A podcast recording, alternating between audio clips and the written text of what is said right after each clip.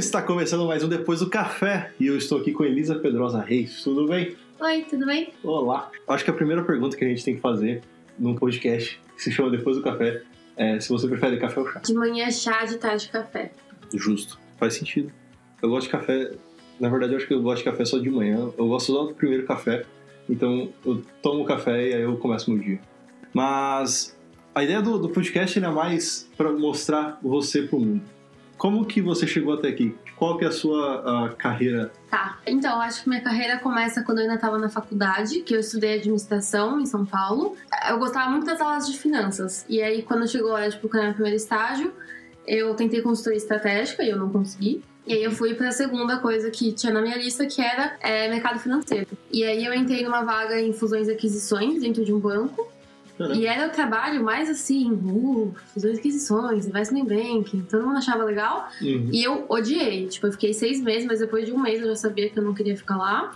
Eu esperei um tanto porque entrou um projeto gigante, e aí foi quando começou a ficar muito ruim, porque eu tinha aula de manhã, então tinha aula às sete da manhã na faculdade, aí eu ia direto pro trabalho, à uma da tarde, e Uhum. aí eu ficava trabalhando até onze da noite, meia-noite, até estar no dia seguinte, sete da manhã na faculdade. Caramba, até meia-noite. Então era foda, assim, tipo, estudar, no, assim, fim de semana eu ficava estudando. E aí foi uma coisa bem ruim, assim. E aí. é, e também eu não achei legal, tipo, eu achava repetitivo, eu achava que era refazer uma coisa que alguém já inventou, assim, eu não achava nada de interessante no trabalho de finanças. Aí é, Com o que, que você mexia lá? Nessa eu mexia muito com Excel, Aham. tipo, muito, muito, e a gente fazia alguns. Algumas macros, assim, pra, tipo, facilitar, porque era tudo teclado, sabe assim, aquele Excel que você não nem pega no mouse, você fica tudo no teclado, Sim, sim. assim. E era muito Excel e muito PowerPoint também. Eu fazia muita apresentação pro meu chefe quando ele ia em reunião e tal. E era basicamente isso. Ah, não. Aí eu saí disso, do- desse estágio, foi em dezembro do- de 2016. Em fevereiro de 2017 eu consegui um outro estágio na Easy Taxi, Uhum. que lá eu já estava trabalhando na área de vendas, que era uma área do, de uma solução B2B que a empresa tinha. Então tinha lá o pessoal que fazia vendas, o pessoal que acompanhava o cliente que já estava dentro, o pessoal que ficava ligando para as empresas para ver quem queria fazer parceria. E aí tinha eu e outro analista que a gente meio que gerenciava o que, que a gente ia fazer naquele mês, que número estava indo bem ou mal, o que, que a gente precisava focar. E aí nisso eu usava também muito Excel, Sim. mas Excel assim, de 100 mil linhas, tipo, uma coisa meio sem noção Caramba. já. E aí. Mas vocês não usavam nada tipo de Visual Basic, alguma coisa assim, pra deixar o Excel mais robusto? Não, era tudo Excel basicão, assim, tipo, era um pouco mais avançado, só muito uhum. ver, muito essas coisas assim, mas nada VBA nem nada. Sim. E aí o, o que rolava também é que, como eu era estagiária, tinha umas coisas manuais que eu tinha que fazer. Certo. Tipo, ah, todo dia quando eu chegava, eu tinha que emitir uma query, que era um código SQL lá, que alguém tinha me entregado pronto, Uhum. que tinha só que mudar a data ou mudar o código da empresa, emitir e mandar pro executivo que era relacionamento com aquela empresa. E onde você executava esse, essa. Na BigQuery. Na BigQuery. Eu exportava pro Excel, mandava por Excel pro executivo. Aham, legal. E aí essa é uma coisa que eu tinha que fazer todo dia, ou alguém pedia, e aí eu tinha, sei lá, umas três ou quatro queries já prontas, que eu sabia só mudar alguns parâmetros e emitia quando alguém me pedia. E aí eu comecei a achar muito legal trabalhar com query, e aí eu comecei a pensar assim, eu gasto metade do meu dia pra fazer uma coisa no Excel. Certo. E se eu fizesse isso numa query? Sabe assim, já que Uhum. tem essa coisa que eu só preciso mudar o ID da empresa e ele já pega tudo pra mim, por que, que eu preciso exportar de cada empresa que eu quero fazer análise, jogar no Excel e depois trabalhar em cima? Tipo, se eu tiver um código pronto, eu só mudo o parâmetro da empresa Sim. e já resolve sozinho. Aí foi quando eu comecei a me interessar e aí tinha uma área de Business Intelligence dentro da empresa que eu tava. Mas era no- na área de tecnologia. E não era na parte de business. Não era na parte de business. Eu era, assim, a estagiária de operações, assim, né? Certo. Super business. E aí eu, por conta própria, resolvi aprender SQL, e aí o pessoal me ajudou pra caramba. Eu comecei, assim, pegar uns códigos que eu já sabia o que fazia e tentar recriar eu mesma. Aham. Aí quando eu tinha dificuldade, eu ia e as pessoas me ajudavam. É, essa é a forma que eu, eu sinto que é mais eficaz, pelo menos pra mim, de aprender alguma coisa. Então, Sim. se eu quero aprender uma linguagem nova, se eu quero aprender alguma coisa ah, diferente, se eu pego uma coisa que a pessoa já fez e eu começo a, a entender aquilo e melhorar aquilo ou adaptar para o meu eh, plano de negócio, é muito mais fácil para mim. É, Entendi. então, é bem isso. Tipo, eu já sabia qual era a ideia e qual era o objetivo daquela query, eu só Uhum. não sabia qual era o passo a passo pra chegar no resultado final. E aí Sim. eu começava a tentar fazer do meu jeito. E às vezes eu fazia uma coisa diferente do que o código que alguém tinha me passado, Uhum. mas dava no mesmo resultado. Então já era um tipo, ah, beleza, a pessoa veio por esse caminho, eu posso ir por esse outro caminho e também Legal. dar na mesma coisa. Uhum. E aí, nisso, passou um ano que eu tava na Easy Taxi, eu já tinha virado analista, eu já tinha sido efetivada, então não era mais estagiária. Eu pensei uma vaga dentro da área de produto, que era Product Performance. Legal. Aí era uma área meio que nova, que era ah, avaliar alguns indicadores de que o produto tá indo bem ou tá indo mal tecnicamente. Que era Uhum. um cara novo que na, na empresa. Uhum. E aí eu fui trabalhar com ele, e aí foi muito legal, porque eu tava na área de produto, então eu tava com o pessoal bem, tipo, você chegava com uma query, chegava com uma análise, era bem mais fácil deles captarem a coisa do que na área de operações. Sim. E também eu tava tendo uma área do zero com o meu chefe. Então a gente, sabe, foi entrando aos poucos as pessoas, eu fui uma das primeiras pessoas a entrar. E a gente Uhum. criava, tipo, ah, a gente quer ter reunião semanal, a gente quer, é, sabe, ter daily, a gente não quer ter daily, o que a gente quer fazer? Tipo, E nessa essa- época era você já, você já manjava bastante de SQL, você já estava inserida no, no, no pessoal de dados já. É, nisso colou uma, uma- meio que uma reestruturação na empresa. A área de dados que existia meio que desmanchou. Certo. E é todas as pessoas de dados que tinham foram pra esse time que eu tava. Ah. Então acabou vendo tipo um novo time de dados com outro foco, com outro chefe, mas Uhum. eram as mesmas pessoas e eu, que Legal. entrei de novo. Aí eu fiquei nisso uns seis meses, mas nisso a empresa tinha sido comprada, tava uma doideira e a gente tava basicamente sem nada pra fazer. E aí nisso eu fui trabalhar na Quinta Andar, que é uma Legal. outra startup em São Paulo, que tava na época, tipo, entrava 30 pessoas toda semana, era uma Uhum. coisa absurda, assim, tava contratando em Ops, em TI, em Data, em todos os times. Eu já ouvi falar muito bem da, da, da Quinta Andar, até alguns amigos meus é, usam a Quinta Andar e eles falam que é, é muito animal a forma que eles tratam os clientes. Isso é bem, bem bacana de ver. Sim, e foi justamente isso. Tipo, lá tem um time de Ops gigante, porque se você liga pra reclamar que você tá com um problema numa visita que você quer fazer no apartamento, ou se Uhum. você liga porque você tá com um problema no seu contrato que tá pra vencer e você precisa ah, renovar, todo mundo Certo. liga no mesmo número. Uhum. Você não tem um corretor que vai te ajudar, igual é no imobiliário normal. Então, o problema que eles tinham com esse time de operações quando eu entrei era que não tinha um jeito fácil de medir qual era a performance dessas operações. Tipo, ah, quantos agentes você precisa pra, se você tem 100 visitas de apartamento que vão fechar 10 contratos, quantas pessoas você precisa para atender tudo isso? Certo. E aí quando vira mil ou 10 mil, ou, ou sabe, porque tava crescendo todo mês, assim. Então, quanta gente você precisava mais? O que, que você precisava planejar? Ou qual é a performance que você tinha hoje? Ninguém sabia dizer. Uhum. Hoje a gente resolve X problemas num dia. E aí a gente começou a trabalhar nisso, tipo, como rastrear pelos sistemas que a gente tinha internos de controle de, de reclamação, de controle de contato, quantas vezes um, um cliente entrava em contato com a gente, por quê, quantos a gente atendia, também performance de agente, quanto, quantos ti- tickets ou problemas um agente era capaz de resolver num dia e quanto, sabe assim, quanto era ideal tal. Certo. Então a gente começou a trabalhar em ter métricas para medir essa produtividade. Também foi uma época super legal, tipo, aprendi pra caramba. E aí, é, meu namorado mudou pra Holanda. que é Esse, esse namorado danado. É, e aí meu namorado mudou pra Holanda e aí nisso, por mais que eu gostasse muito do Quintanar, eu comecei a procurar vagas aqui em Amsterdã e aí eu consegui essa vaga na Booking. Que lá chama Reporting Analyst, não chama Data Analyst igual era no Certo. Quintanar, mas é basicamente a mesma coisa. E aí agora eu sou uma Reporting Analyst na Booking, eu tô dentro de um time de comunicação. Uhum. Então, time mesmo que eu tô chama Knowledge Management. Então, a gente basicamente gerencia todo o conteúdo que a gente lança para as regiões. Porque, com a Booking, eu tô na Booking.com e é uma empresa gigante. Sim. E a gente tem escritório de call center no mundo inteiro. E aí a gente quer saber, quando a gente precisa informar uma coisa para todo mundo, quão bem isso é informado. Uhum. Tipo, as nossas knowledge bases que a gente tem, tipo, os sites e esses recursos que as pessoas têm para ter informação, o quão eles são atualizados e quantas pessoas estão usando. Além do mais, Então- porque é, é muita gente, né? Então é muita gente. E... E- também, como tem esse esquema que se você liga na Booking, não necessariamente você vai atendido. Se eu tô em São Paulo, eu não vou ser atendido por alguém que tá em São Paulo.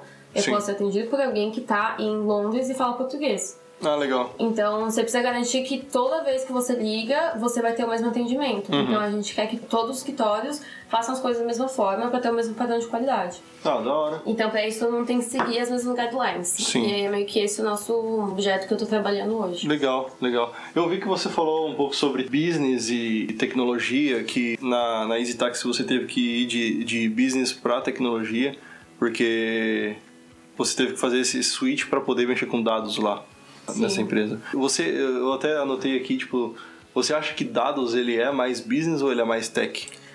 Então, eu acho que o dados, ele é meio que a junção do business com o tech. Aham. Porque, tanto que dentro da área de dados, você não tem só o analista de dados, que sou eu. Você tem um analista de dados, um engenheiro de dados e um cientista de dados. Certo. E cada um tem a sua função. E eu acho, assim, nas estruturas do Brasil é muito mais claro isso. O analista de dados, ele é à frente do time de dados, então Uhum. ele que senta com o pessoal de ops, de marketing, de RH, que seja para ver para onde que o business está querendo ir Certo. e como que, tipo, que resultado você espera. Então, na Easy, mesmo quando eu tava em produto, eu sentava com o PO do projeto e eu falava, o que, que a gente quer com essa feature? Uhum. E aí era aumentar a conversão, aumentar o número de corrida, aumentar o que fosse. E era, ah, beleza, agora eu vou dar um jeito de medir isso. E o vou dar um jeito de medir isso é tech. Certo. Porque sim. eu preciso colocar um evento, no, um rastreador de eventos no aplicativo, ou eu preciso olhar nos dados que eu já tenho, mas criar uma visualização nova. Tipo, tem várias coisas Uhum. de tech que eu preciso resolver para poder ter um número que business vai usar para tomar a próxima decisão. Aham. Então eu acho que o dados é bem mérito. É porque eu gosto também, porque eu fiz administração, mas Sim. eu gosto desse mundo de tech e que é traduzir uma demanda do negócio para tecnologia. Ah, da hora. É, é porque essa pergunta é muito mais relacionada a casos que eu tô tendo ultimamente. É que algumas pessoas de dados elas estão no time de business e às vezes isso me deixa um pouco. Porque eu, sou programador, então sempre que eu vejo alguma coisa que está mexendo com dados, mexendo com, Código? com código, É. então eu falo, isso aqui é técnico. E aí a Sim. pessoa fala assim, não, mas isso é business. E aí eu tipo, não, mas espera aí. Então é complicado essa, essa divisão. É, Mas é que nem o PO. O PO ele é um gerente de projetos Uhum. que, tá, que tem como recurso tecnologia. Sim, exato. Mas ele vai fazer reunião, ele vai fazer levantamentos de prós e contras, de riscos do projeto. Sim. Tipo, isso é o que eu estudei na faculdade de administração. Não, exato, mas só que é uma das coisas que às vezes me incomoda de ver pessoas de dados só na parte de business e não na parte de técnico. É, isso, tipo assim, tendo, tendo né? managers ah, Tendo managers Ah, de, de business, é. é, É, complicado. É, por isso que quando você trabalha com dados também, tem dois tipos de estruturas que você pode usar.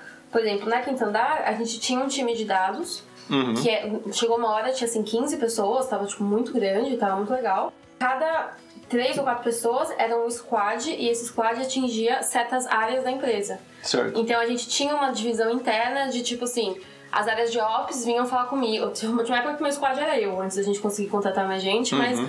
as áreas de ops vinham falar comigo. As áreas de marketing vinham falar com outro squad e as outras áreas vinham falar com outro squad.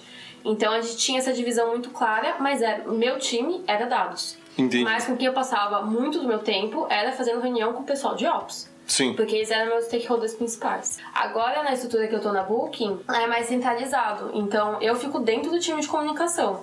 Tipo, minha gerente, ela é do time de comunicação, Aham. mas eu sou um funcionário tech. Então, o meu jeito de avaliar performance é o jeito tech de avaliar performance. Entendi. Tipo, eu trabalho do lado de uma, de uma especialista de comunicação. Nossa avaliação de performance não é a mesma, porque O que faz é sentido. diferente, é. Sim. Tipo, a Booking tem muito essa preocupação. E também, por ser muito descentralizado, acaba que a gente tem uma comunidade dos analistas, todo mundo tem muito contato. Toda segunda tem, tipo, uma palestra, assim. Quer vai manter todo mundo se conhecendo e trocando ideia. Aham. Porque se eu precisar de uma ajuda com alguma coisa, eu sou sozinha no meu time. Então, o pessoal que trabalha comigo não vai conseguir me ajudar numa query. Então, eu Sim. preciso saber quem são os outros analistas a quem eu posso recorrer para uma ajuda. Faz todo sentido.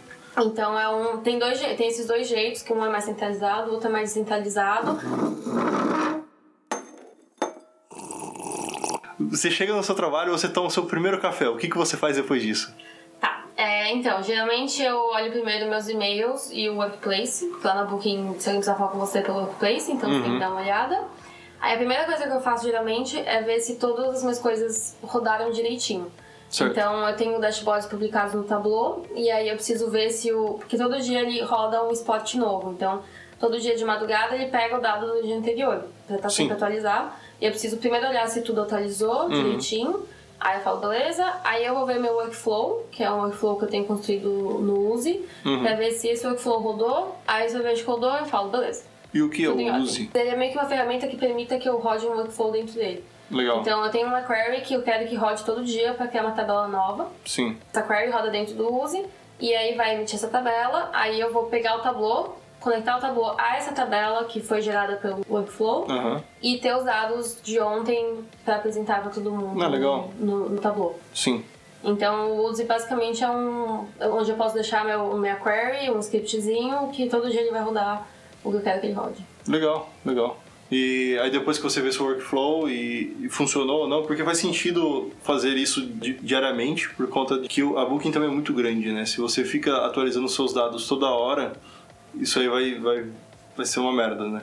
É, então, a gente to- é tipo uma vez por dia, às vezes dá merda. E, às vezes, e como a gente depende, tipo, o meu workflow depende de três outras tabelas. Certo. Quem cuida dessas três tabelas são outros times. Então, às vezes, se eu ver que não rodou, eu vou ver, ah, não rodou porque tá esperando uma tabela ou porque deu pau no meu workflow. Geralmente Certo. chega um e-mail pra mim se o meu workflow não rodou, por causa de Aham. alguma mudança que eu tenha feito. Aí eu vou tentar arrumar. Se eu ver que é porque tá esperando uma outra tabela, eu vou ver. Essa tabela tá normal, tipo, às vezes demora mesmo pra rodar, porque lá não é o mais moderno dos sistemas, do jeito que o Booking tem hoje. Mas às vezes tá demora mesmo, às vezes tá atrasado também, tá desenrolado há dois dias. Isso acontece muito fim de semana. Você chega e fala, puta que pariu, rola desde sexta. Caramba, sim, sim, não, isso faz sentido. É, e aí você fala, putz, aí eu vou atrás do time que, que é, cuida dessa tabela pra falar, tipo, gente, vocês estão vendo? Vocês estão fazendo alguma coisa? Porque eu, eu dependo de vocês também. Então a gente rola isso. Mas isso no Book é muito tranquilo também, de tipo, ah, se tem uma tabela que muita gente usa, mantém ela em dia, porque você sabe que muita gente usa. Aí depois que eu vejo que tá tudo ok, geralmente eu vou trabalhar no projeto que eu tô trabalhando naquele dia. Certo. Então, ou é estar construindo uma query nova para fazer alguma coisa, ou é, é estar trabalhando no Tableau para construir uma visualização nova. Então existe essa diferença de, de quando você está trabalhando com o workflow e quando você está trabalhando no Tableau. Porque o Tableau ele, ele pega dados den- dentro desse workflow, dessas tabelas que foram criadas pelo workflow, e ele traduz isso em visualização. Sim, o Tableau ele conecta com bancos de dados para deixar associar várias coisas. Então, Uhum. um projeto que eu estou trabalhando agora, como eu estou voltado muito para o time de comunicação, é com dados do Google Analytics. O Google Analytics Legal. ele rasteia eventos de um site. Uhum. Então a gente tem nosso site interno e a gente rasteia os eventos lá. E aí o Google Analytics ele não permite que você exporte tudo que ele tem de dados. Ele só deixa você conectar com o Tableau. Entendi. E aí ele conectando com o Tableau, ele te dá, ele nem te dá tipo, ah, essa pessoa acessou esse site nesse dia. Ele te dá, tipo, nesse dia essa página foi acessada tantas vezes. Sim. Ele te dá tudo já aglomerado para ter o mínimo de carregamento de dado possível. E aí, o, por exemplo, eu tava trabalhando com isso que era do Google Analytics, tava com duas ou três bases que eram do Google Analytics, Uhum. que eu só podia ver no Tableau. E eu também tava trabalhando com um banco do MySQL Server, que precisava ser no Tableau também. Tipo, eu não conseguia exportar ele pro Hadoop, que é onde a gente deixa todos os nossos dados. Eu precisava usar, de, conectar o Tableau direto lá. Sim. Então eu tava só Tableau full time, porque é a melhor ferramenta de juntar essas diferentes fontes e construir visualizações. E o Hadoop ele é, é, ele é um banco de dados.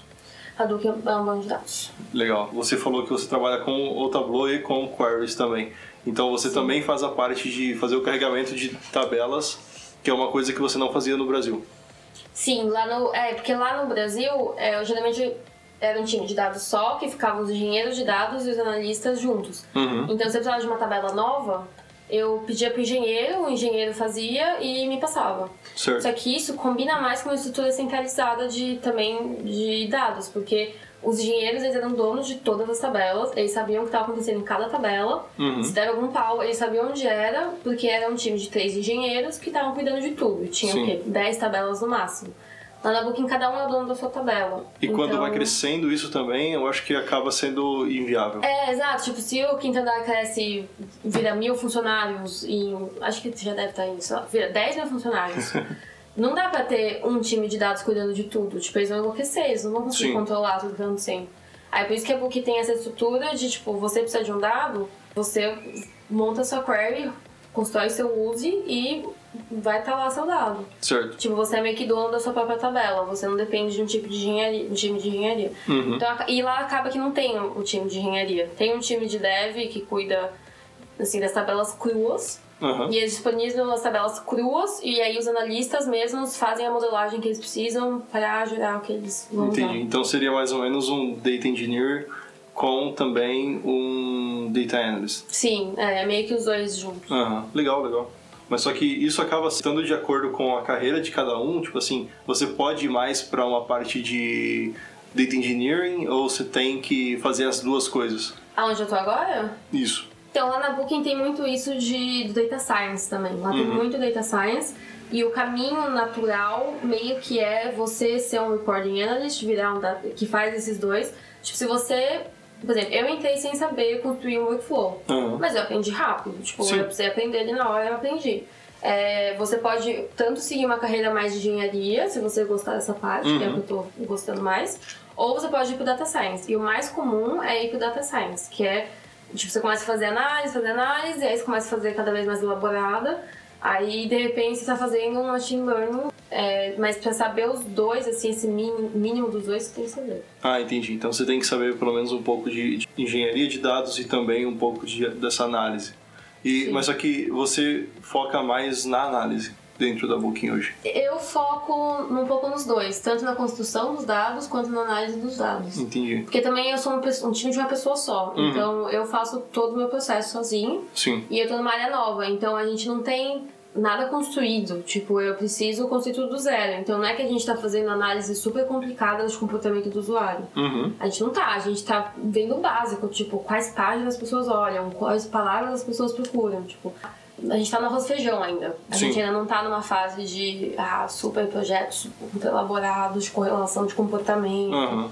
É, e de Coisa. talvez é, prever alguma coisa que vai acontecer, É. alguma coisa assim, ainda Não. tá, ainda tá um pouco distante. Entendi. Porque a maioria das empresas está fazendo arroz feijão de dados. Sim. Tipo, você tá fazendo uma coisa super complexa de análise, vai ser, sei lá, 10% do seu time de dados vai estar fazendo isso, no máximo. Faz sentido. A 90% vai estar fazendo arroz feijão, vai ter o mínimo que a empresa precisa para tomar decisão no dia a dia. É, eu acho que até tenho um caso na empresa que eu trabalho hoje que é a questão de as pessoas de business elas querem ser data driven. Então elas estão sempre não, queremos sempre pensar em dados primeiro e depois ir para implementação. Sim. Mas só que a gente ainda não tem esse dado. E aí na hora que a pessoa pega e vai para o outro lado, mas só que a gente precisa criar alguma coisa para ter esses dados. Então fica nesse meio que Sim. ovo, ovo e galinha. Ovo e né? galinha, Que é- exatamente. E tipo, lá na, na Quinta Andar a gente tinha muito isso. A gente não sabia dizer. É, você ligou, você mandou um e-mail para Quinta Andar, depois você ligou e depois você mandou uma mensagem no Facebook. Uhum, A gente não sabe dizer que você fez essas três coisas. certo. Tipo, a gente não sabe rastrear, tipo, ah, esse usuário entrou em contato nesses três, dessas três canais diferentes e é o mesmo usuário. Mas eu acho que é a gente uma não coisa. consegue. Ligação, a gente. Uma das batalhas que a gente tava tendo lá era saber quem ligou. Aham, Porque a gente não tinha rastreado direitinho nos sistemas que a gente tinha quem ligou pra empresa. entendi. Tipo, se um funcionário entrasse no sistema e abrisse uma- um caso, tipo, ah, esse inquilino tá com essa questão, beleza, aí a gente tinha. Ah, esse inquilino tá com essa questão. Mas o, o funcionário, nosso funcionário tinha que fazer isso na mão. A gente Uhum. não tinha como rastrear pela ligação, ah, essa pessoa ligou. Não tem o inbound, então, tipo, se alguém Não. tá ligando de fora pra dentro, você não já tem a, a- linkagem com alguma coisa. Eu acho que isso é uma coisa que a gente tá fazendo na, na empresa que eu trabalho hoje, que é mais quando a pessoa liga, ela já cai no agent e aí ele já sabe que aquele cara é, ou aquela mina é esse usuário. Então é, é, é mais E simples. parece uma coisa tão simples, mas quando você vai pensar em dados, faz toda a diferença. Sim, com certeza. Tipo, na Booking, a Booking investe muito em dados. E realmente você vê que a empresa se importa. E, tipo, lá, a empresa sabe tudo o que acontece. Tipo, Uhum. você ligou e aí você falou com a gente, e depois você mandou e-mail, e depois você mandou uma mensagem no, no chat. Tipo, tudo que acontece do usuário a gente sabe. Óbvio que isso é tudo informação. né, Não, sim, empresa, a sim, gente sim. não tá vendendo pra ninguém. E, mas, tipo, lá é tudo rastreado. E eu acho que isso faz toda a diferença pra você conseguir fazer uma análise legal de dados. Não, com É, certeza. Quando eu tava na área de produto também na Easy Taxi, a gente tinha essa, essa briga de tipo, a partir do momento que a pessoa pede a corrida, enquanto a pessoa estava no aplicativo, a gente não sabia o que estava acontecendo. Sim. Foi o time que eu e meu chefe, tudo que a gente implantou, que a gente começou a rastrear isso. Uhum. A pessoa lá no aplicativo, o que, que ela faz? Ela escreve o endereço, ela digita, ela escolhe, escolhe um home, ela. Sabe assim, o que, que a pessoa faz com a aplicação até pedir uma corrida. Isso a gente Entendi. não tinha. E, tipo, faz toda a diferença para um time de produto que lançar uma feature entender como interage, como o usuário interage com o aplicativo. É, saber o comportamento do, do usuário.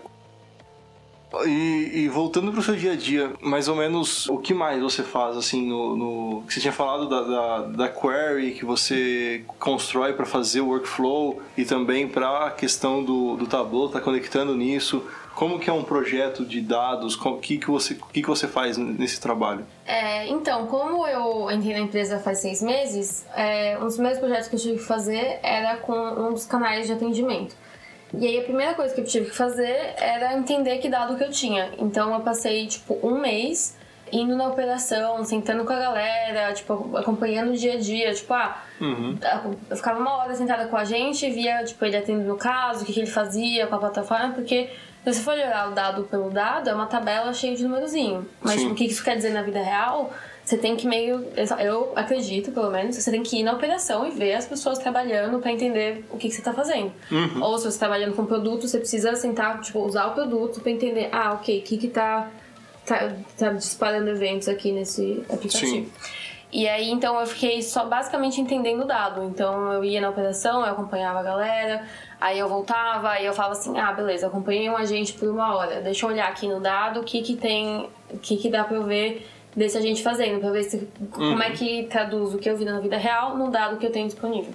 Então, isso é sempre uma primeira fase do trabalho, tipo, entender o que que você tem disponível pra trabalhar. Sim. E aí depois, geralmente tem várias reuniões com os stakeholders. Uhum. Então, você precisa levantar, tipo, um dos projetos que eu fiz era eu e um cara que era tipo um PO, assim, na minha área. Então Uhum. a gente sentava junto, a gente falava quem precisa de qual informação pra solucionar o problema de negócio que a gente quer solucionar. Sim. Então a gente levanta assim, ah, qual vai ser o nível de, de acesso do usuário, que tipo de informação ele vai ver, o que, que a gente quer que a pessoa entenda desse dado. Então a gente precisa entender que informação que a gente quer dar para quem vai usar esse dashboard.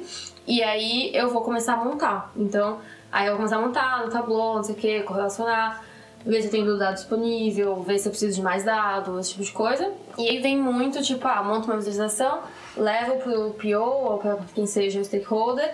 Ah, beleza, gostamos disso, não gostamos disso, isso funciona, isso não funciona. Testar várias vezes, tipo, ah, a gente quer responder uma pergunta. Que pergunta é essa? Tal. Beleza, o dashboard está respondendo essa pergunta? Então, se estiver respondendo a pergunta, beleza. Enquanto não tiver, a gente vai mudar. E às vezes é mudar a ordem dos gráficos, às vezes é mudar a cor para ficar Sim. mais, mais uniforme, às vezes é falar. É mudar É um filtro, mais acessível também. A gente teve esse problema de. A gente olhou e falou: Isso aqui não tá daltônico friendly. Então a Aham. gente começou, tipo, vamos mudar as cores aí. ficar mais acessível. Aí a gente quer que tenha escrito o número do, o número do valor na barra do gráfico, ou a gente quer que seja um gráfico só com as barrinhas sem o número escrito. Uhum. Esse tipo de coisa que a gente vai testando, testando, testando até. Isso não é o seu call. legal. Tipo assim, o primeiro, o primeiro release que você faz de alguma, algum dashboard, alguma coisa assim, isso não é o seu. Você fala assim, ah, eu acho que vai ficar melhor assim. Você senta com a pessoa e você fala assim, ah, eu vou fazer dessa forma. Você concorda com isso? Ah, então, geralmente, é que eu sou muito pega e faz pra facilitar. Então, geralmente eu sento e eu faço. Uhum. Uma primeira versão, uma versão esdrúxula, assim, tipo, Sim, eu sim. não tenho senso estético, eu não sou uma pessoa, tipo, ah, essa cor vai ficar mais bonita. Eu não sou essa pessoa. Uhum. Então eu pego uma versão esdrúxula que tente responder as perguntas. E aí disso a gente vai construir, que é muito. Ainda mais pra quem não é analista de dados, é muito difícil eu explicar, tipo, ah, vou te dar um gráfico com filtro, com um parâmetro, com não sei, tipo. Isso não quer dizer nada pra pessoa. Se ela vê, ela vai entender. Ela não precisa saber que isso é um filtro, um parâmetro, um- ou uma coisa, uma variável. Tipo, é difícil eu escrever um dashboard pra alguém. Sim. Então o que eu faço é que eu faço uma versão esdrúxula, aí eu levo, aí a pessoa fala, ah, mas ia ser legal se ao invés de cinco abas tivesse uma aba só. Aí eu falo, aí eu sento, aí eu fico assim, tá, beleza, como é que eu faço cinco abas virarem uma, mantendo a mesma informação? Aí é a hora que você tem que ser criativo, é a hora que você tem que. Ah, vou criar um parâmetro que ao invés de ter cinco abas, a pessoa pode escolher que tipo de informação ela quer ver, e aí ela não precisa ficar trocando de aba, ela troca esse parâmetro, troca todo o dado que tem no dashboard, Sim. beleza. Então eu vou fazendo esses tipos de alteração conforme as pessoas vão me dando feedback. Ah, legal. É, e aí também foi legal esse um dos projetos grandes que eu fiz agora na Booking, que eu consegui ir para vários escritórios Uhum. e colocar o produto na mão das pessoas que iam usar e elas me falarem e ver as pessoas usando. E às vezes você vê que, tipo, cara, às vezes colocar um filtro, que pra mim é uma coisa óbvia, não é óbvio, sabe? Uhum. Sim. Às vezes a pessoa coloca um filtro e esquece de descolocar, porque ela não, não tá com esse pensamento de, tipo, ah, preciso fazer, sabe assim, coloquei um filtro, agora preciso desfiltrar. Sim. Então ela tá usando, achando que é uma informação, mas na verdade tá outra, porque ela filtrou antes. Uhum. E aí você precisa, sabe assim, como é que eu faço o mais acessível também possível pra pessoa que não é de dados? Porque você, sabe assim, a gente não faz dashboard pra gente, a gente faz Sim. dashboard É, ainda mais que a gente já sabe, mais ou menos, a gente já tem esse. alguma coisinha, sabe? Essa coisinha que a gente fala assim: ah, isso aqui é um filtro, eu vou usar isso aqui porque é, um filtro. É meio que uma. Assim, é ser letrado em tecnologia, sabe? É. Se você não tá acostumado, é, você não vai entender mesmo o que tá acontecendo. Sim. E aí a gente tem que falar assim, ah, é, não adianta nada eu construir um dashboard que ninguém consegue usar, porque ele é cheio de coisa complicada. Tem que ser o mais simples possível. Não, faz todo Então sentido. eu sempre foco em, assim, por trás pode estar rolando três campos diferentes para construir uma visualização mais adaptável possível. Uhum. Mas quando chegar para o usuário, ele tem que dar um ou dois cliques Sim. para poder mudar o que ele quer ver. É isso. Se é ele bem- tiver que mudar muito mais que isso, já é demais, vai confundir o usuário. E você, você não tem um UX ou alguma coisa assim no seu time pra te ajudar? Falar assim, ah não, vamos fazer dessa forma que o usuário vai achar Eu sou melhor. o ex do time. Não, faz todo É. sentido isso, porque, por exemplo, hoje eu, eu trabalhando com Salesforce, é, eu tenho várias coisas dentro do, do Salesforce e nada daquilo, tipo assim, eu acho que algumas coisas foram feitas com UX, mas a grande maioria não tem UX ali. é, na verdade, tem um UX que talvez deve ser uma merda, né? Que É, se for pensar que UX é User Experience, o cara tá ali, ah, mas a minha experiência é uma merda Sim. com isso. E aí isso é um pouco, eu acho que. Assim, eu já fiz isso com certeza, e é muito comum você fazer com análise de dados, que é falar assim, não, mas esse dashboard entrega o que precisa. Uhum. E alguém fala assim, nossa, mas tá super complicado. Aí você fala, nossa, claro que não, tá super fácil de usar. Sim. Porque você tá encarando aquele dashboard há um mês, então óbvio que pra você tá fácil, porque Exato. você tá olhando só para aquilo faz um mês. Mas pra alguém que tem cinco outros dashboards pra olhar, pra fazer a atividade dele, que não é ficar olhando dashboard, é ah, fazer conte com, com alguém, ou tomar uma Uhum. decisão, ou fa- fazer uma decisão de vendas, ou relacionamento com o cliente, tipo, pra, pra essa pessoa tem que ser o mais simples possível. Então eu acho que deve rolar muito isso de tipo, ah, claro que minha solução é boa, as pessoas que não estão sabendo olhar direito. Sim. E aí você precisa, tipo, não, se, as pessoas não sabem olhar a sua solução, a culpa é sua, não é das pessoas. É, eu acho que eu, eu tinha uma UX no meu time, foi logo no começo do ano, que eu tava conversando com ela sobre alguma coisa e aí o usuário tinha falado, ah, mas só que eu não tô entendendo isso. E aí eu falei assim, não, mas não tô nem aí que o usuário não tá entendendo, sabe? Sim, o usuário é burro, É, o usuário é burro, É. foda-se. E aí ela tinha me falado, não, o usuário é o único que tem razão aqui, porque Sim. se está ruim pra ele, você tem que arrumar pra ficar bom. E isso foi bem, tipo, caramba, faz sentido. Sim. É, eu acho que fere um pouco o ego também, né? Porque você acabou de fazer aquela coisa e você falou assim, ah, não. Não, e você, geralmente você quer ter um dashboard parrudo, sabe? Você quer uma Uhum. coisa que você olha e é cheio de. Porque o que a gente quer muito é que seja adaptável. Então você Certo. quer que o usuário consiga abrir e falar: ah, eu quero olhar por cidade, eu quero olhar a métrica com base no dia da semana, eu quero olhar uma média móvel. De... Tipo, Uhum. você quer. Você, na sua cabeça, você quer mostrar serviço. Então você quer que Sim. tenha mil adaptações, umas coisas super inteligentes. Mas o usuário tá cagando pra isso. Sim. O usuário quer abrir e ver o dado. Então, se você quer fazer uma coisa super adaptável, você tem que fazer por trás, inteligente. Mais inteligente ainda pra ser por trás do usuário não perceber. Sim, sim, com E certeza. você tem que fazer uma coisa que, tipo, um clique já muda tudo já, e já deixa o mínimo. Também deixa o mínimo de erro possível pro usuário. Porque pra ele se perder, e como a gente tá lidando com dados, ele pode tomar uma decisão errada. Sim, Você pode dar um dashboard na mão de uma pessoa do marketing que ele acha que as vendas estão subindo por causa de certa coisa que na verdade está descendo. E aí. não, sabe? faz todo sentido. É. Ainda mais pô, trazendo, trazendo pro dia a dia, eu acho que é uma coisa que o usuário vai usar todos os dias E quando é uma coisa nova, um projeto novo que você está implementando para alguém, é difícil para a pessoa conseguir pegar aquilo de primeira, Sim. né? É, também tem uma curva de aprendizado aí que Exato. precisa ter. E mesmo que não seja uma plataforma nova ou uma coisa totalmente diferente, se ainda é a mesma coisa, mas só que só mudando algumas coisas, você já vê que o usuário às vezes ele perde um pouco de produtividade daquele, Sim. em cima daquilo, né? É, sim, lá, a gente foca muito em, tipo, pequenas mudanças o tempo todo. Sim. Tipo, várias pequenas mudanças ao invés de mudar tudo, porque cada mudança é um aprendizado novo que o usuário precisa fazer. Geralmente, ainda mais por ser dentro de empresas de tecnologia, a gente é totalmente ágil, normalmente. Legal, legal. Totalmente, porque acho que ninguém é totalmente ágil, mas a gente tenta ser. Não, faz sentido. Ah, eu achei, achei bem da hora a parte que você falou sobre é, pensar muito no usuário e como que a gente está entregando essas coisas para ele.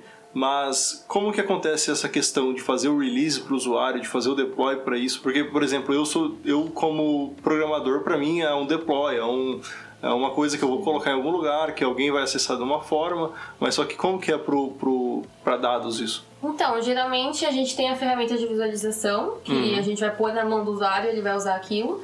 E aí a gente vai mandar um link ou a gente vai publicar um dashboard novo para aquele usuário olhar. Certo. E aí, é, por exemplo, agora na Booking, que é uma estrutura bem mais controlada, assim, você não pode sair publicando as coisas todas direito, porque tudo Sim. que você publica vai para 20 mil pessoas. É, tem um processo. Porque ela é mais corporativa, né? Ela não é igual uma É, startup Booking que. não é startup mais. Tudo, Sim. inclusive lançar dashboard, é, é, tem que ser controlado. Sim. Mas na Quinta Andar, por exemplo, a gente trabalhava com Metabase, que era uma ferramenta open Uhum. source, e todo mundo usava. E aí, eu, se eu tava trabalhando com um time, eu sentava, construía dashboard, tal, tal, tal, tal, falava, tá aqui o link, tá no ar.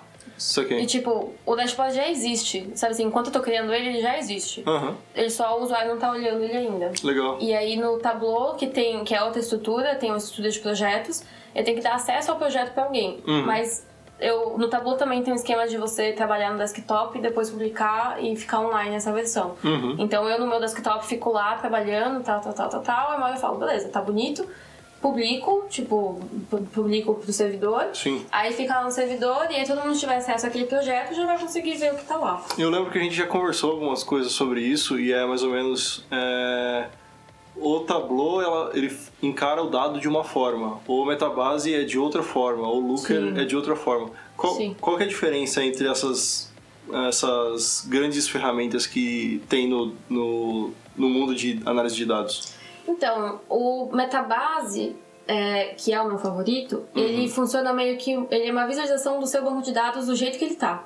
Certo? Então, se você tem um banco de dados que atualiza de minuto em minuto, o tempo todo entrando dado na sua tabela crua, e você conecta o Metabase a essa tabela, na hora que você fizer uma query direto no Metabase, geralmente você escreve em SQL mesmo, Uhum. é, em SQL, tipo, é bem não friendly, não é amigável se você não souber SQL. Certo. Mas tipo, se você escreve lá em SQL, você vai ter dado em tempo real se você quiser, porque Uhum. ele tá só olhando o seu banco de dados do jeito que, cru, do jeito que ele existe. Legal. É, o Looker também é, é semelhante a isso. E o, mas o Tableau, ele conecta com uma tabela que você tá dizendo lá que existe, Uhum. que geralmente já é uma tabela que você já modelou e tá, por exemplo, eu faço workflow para criar uma tabela. Uhum. Aí essa tabela que é gerada todos os dias, mas só uma vez por dia, o Tableau vai olhar para essa tabela e ele vai meio que fazer um extract, que a gente chama, tipo, é um extrato. Então ele vai extrair essa tabela uma vez por dia, ou de hora em hora, ou do jeito que você quiser. Mas ele vai extrair uma vez essa tabela, rodar de novo os gráficos em cima dela e fica lá disponível. Certo. E assim, o ideal é você fazer uma do jeito que você precisa. Tipo, se for uma vez por mês, é uma vez por mês, se for uma vez por semana, é uma vez por semana, ou uma vez por dia. Então, por exemplo, no meu uso, a minha tabela base atualiza uma vez por dia. Certo. Mas o servidor do Tableau é péssimo. Então, então a gente deixa pra atualizar de hora em hora, porque eu sei que metade desses extracts vão falhar. Aham. Mas ele é um programa que você baixa e você, eu tenho acesso pela minha conta corporativa. E aí eu tenho lá, na primeira página, quando sabe o Tableau, ele vai falar assim, com quem você quer conectar. Certo. E aí eu vou falar, ah, ou é com o Google Analytics, e aí ele vai ver qual que é a minha credencial para entrar no Google Analytics. E como Uhum. eu tenho uma conta no Google Analytics com o meu e-mail da empresa, Certo. ele vai usar o mesmo e-mail que eu loguei dentro dele para olhar o Google Analytics, vai ver lá minha conta e Uhum. vai pegar o dado que eu tenho naquela conta. Beleza. Ou então, se eu falo assim, ah, conecta com o Hadoop. Aí eu Uhum. preciso fazer, editar a conexão. Aí eu falo assim, ah, olha pro Hadoop nesse, nesse, nesse lugar e acesso o dado que eu tenho, que eu tenho acesso no, no Sim, Hadoop. mas e como que essa página do Hadoop, do Hadoop não, do, do Tableau fica pro usuário? Como assim pro usuário? Pro usuário você diz quem vai acessar o dashboard Isso. depois? Ah, então. E aí o usuário final, ele, assim, sabe, o gerente de vendas que quer olhar o dashboard, ele vai entrar no Tableau online e aí ele vai entrar com a senha dele e aí ele vai ter acesso a um projeto, que é o projeto que eu disponibilizei para ele, que eu criei para ele olhar o meu dashboard. Aí dentro desse projeto vai estar lá publicado o dashboard que eu fiz. Legal. Então ele não, ele não sabe de onde está vindo, ele não vai saber se veio do Analytics, ou se veio do Hadoop, ou se veio do Uhum. MySQL, tipo, ele não vai saber nada.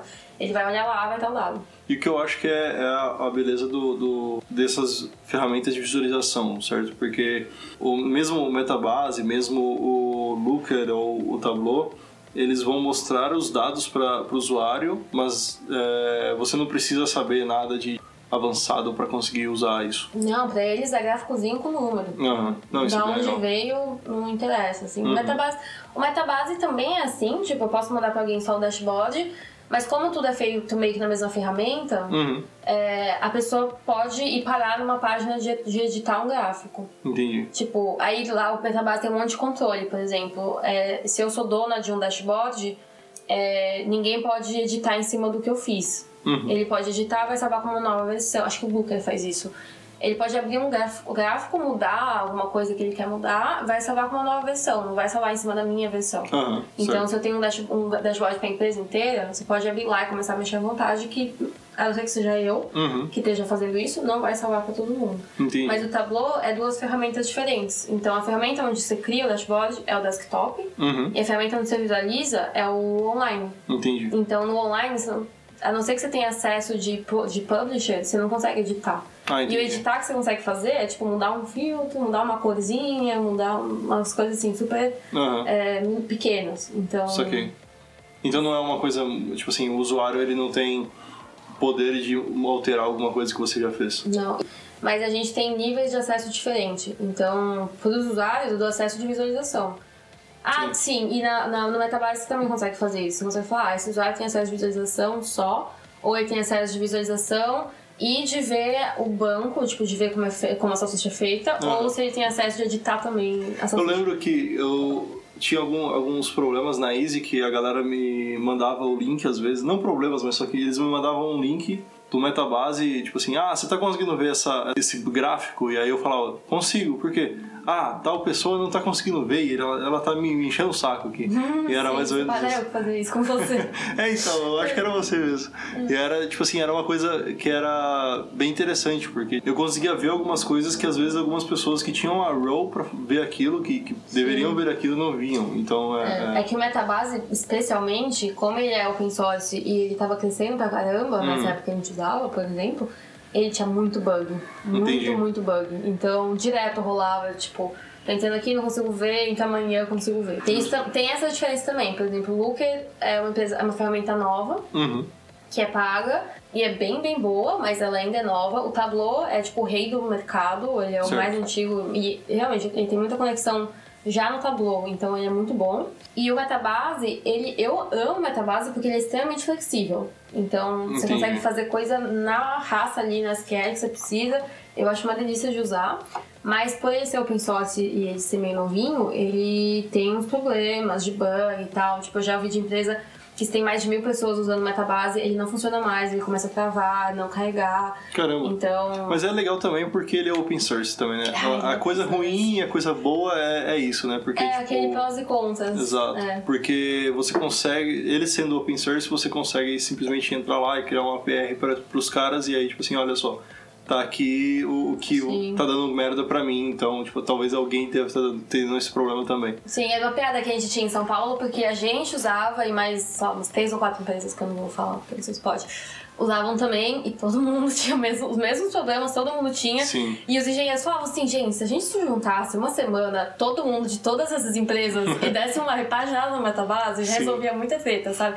Porque Justo. era tipo um monte de empresa que dependia, assim, mais ou menos do Metabase. Uhum. Não dependia porque dava pra pagar outra ferramenta, mas o Metabase ele é muito legal. Aham. Então a gente quer que o Metabase seja bom. A gente falava, mano, se junta todo mundo e dá um jeito, dá pra ficar super legal, Termina, sabe? Sim. Eu acho que ainda mais é a questão que. Eu não sei essas outras empresas, mas só que a Easy era uma startup. Então, é, essa- esse ambiente de startup é muito legal porque, tipo, todo mundo tá querendo criar coisas, todo mundo tá querendo mexer em coisas que já, já estão vivas, assim. Isso é muito bacana. Eu queria saber as três ferramentas que você mais usa no seu dia a dia. Ah, porque, sei lá, às vezes alguma pessoa está querendo saber um pouco sobre análise de dados e quer ser um data analyst. E o que, que você falaria assim, ó, essas são as três ferramentas que hoje em dia eu uso eh, todos os dias que eu preciso usar isso. Sim, é, a primeira ferramenta que sempre tem é uma ferramenta para fazer queries rápidas para olhar o dado. Porque Uhum. por mais que o meu produto final seja um workflow que vai alimentar o Tableau, que vai criar um dashboard, eu fico a maior parte do meu tempo com uma página do Hadoop aberta, Hum. olhando, tipo, fazendo query rápida, tipo, ah, quantas linhas tem isso, quantos isso aqui, quantos, sabe assim, perguntas rápidas que alguém me faz, eu preciso responder, eu falo, ah, quantas ligações cada escritório fez? Ah, rodo lá rapidinho, faço. Sim. Eu posso fazer isso no terminal também, mas eu acho que o jeito que a tabela fica pra visualizar é mais, é mais amigável no, no Hadoop, Sim. então eu faço direto Hadoop. Então, é muito Hadoop, é, fica aberto o tempo todo.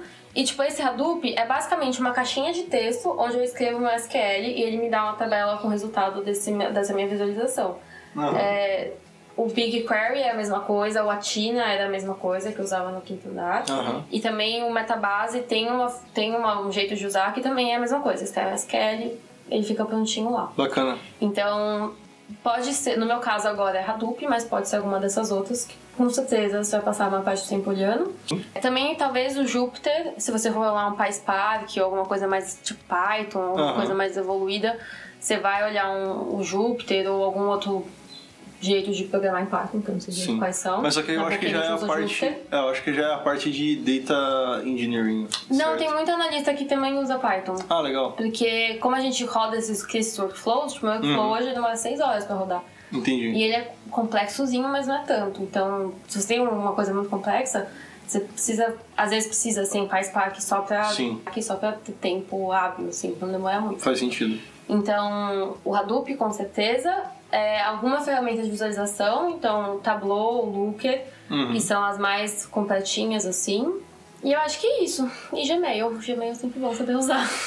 Justo. E Excel, às vezes eu abro o Excel também, às vezes quando eu preciso fazer uma coisa, sabe assim, ah, eu quero colocar corzinha, eu quero uma coisa rápida, às vezes eu uso Uhum. Excel, mas eu não uso mais Excel, né? Eu uso Google Sheets pra caso Justo. precise. Sim, não, faz É. sentido.